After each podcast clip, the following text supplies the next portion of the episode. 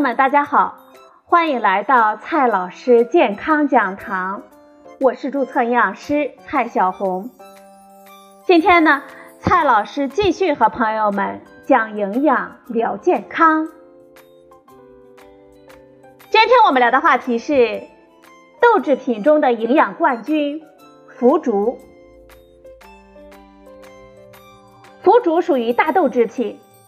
是豆浆煮沸之后，经过一段时间的保温，在表面呢形成一层薄膜。我们挑出后下垂成枝条状，再经干燥而成。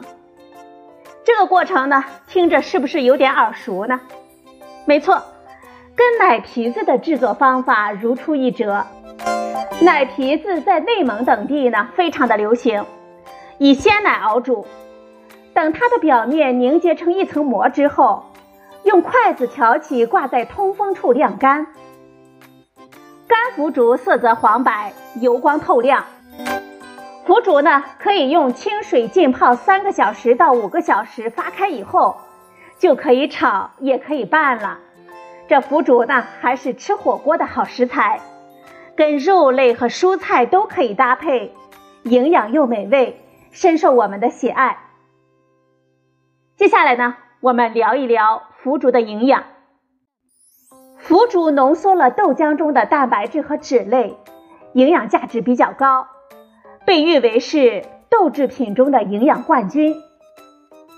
腐竹中近一半成分是大豆蛋白，并且呢不含有胆固醇，是素食者以及患有慢性病的中老年人获取优质蛋白质的良好途径。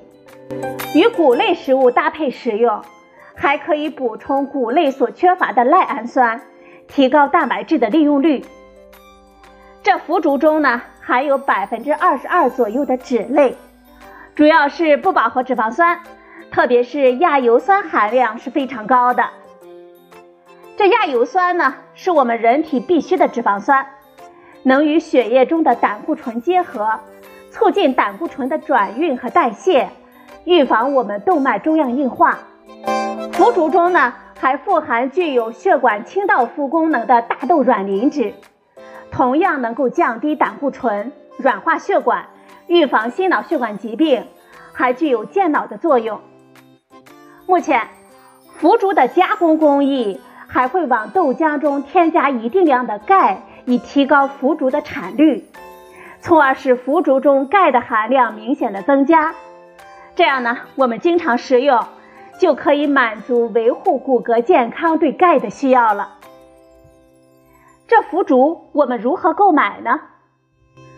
购买腐竹的时候呢，我们要学会通过外观和气味来快速的辨别优劣。好的腐竹呈枝条状或者是片叶状，颜色淡黄，油亮有光泽，质地呢比较脆，容易折断。折断之后，我们从断面看呢，能够看到很多的空心结构。好的腐竹有典型的豆香味，没有其他的异味。如果看到颜色发灰、没有光泽、散发着不良气味的腐竹，我们就不要购买了。网上呢曾经流传腐竹燃烧的视频，视频里有人点燃了一根腐竹。燃烧后有沥青一样的东西滴下来，就被认为是含胶的有毒腐竹。很多朋友呢不仅要问，腐竹能燃烧，这是真的吗？这能燃烧的腐竹能吃吗？燃烧呢，它是一种化学反应，是可燃物与空气中的氧气之间发生的快速放热和发光的氧化反应。能燃烧的物质就可以称为可燃物，大多是含有碳和氢的化合物。一般呢，我们容易想到的可燃物是煤、石油、天然气、木头、酒精、布料等等，而很少有人会将食物和燃烧联系在一起。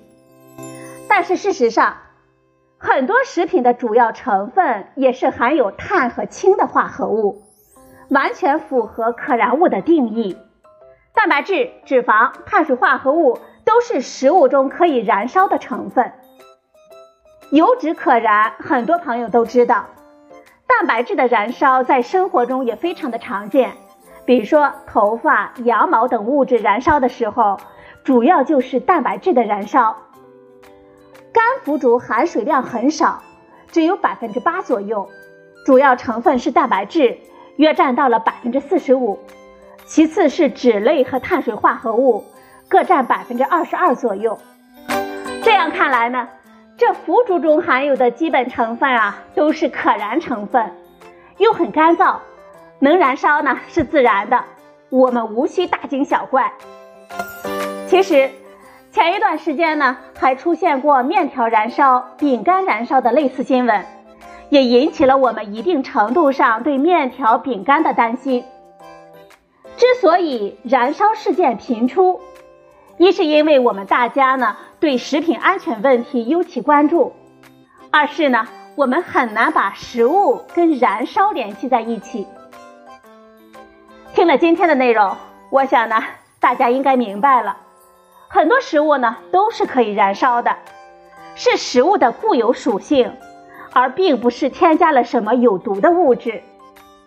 明确了这一点，以后再看到网上出现什么别的食物燃烧的视频，我们大家呢。就可以淡然处之了。好了，朋友们，今天我们聊的话题是豆制品中的营养冠军——腐竹。今天的节目呢，就到这里，谢谢您的收听，我们明天再会。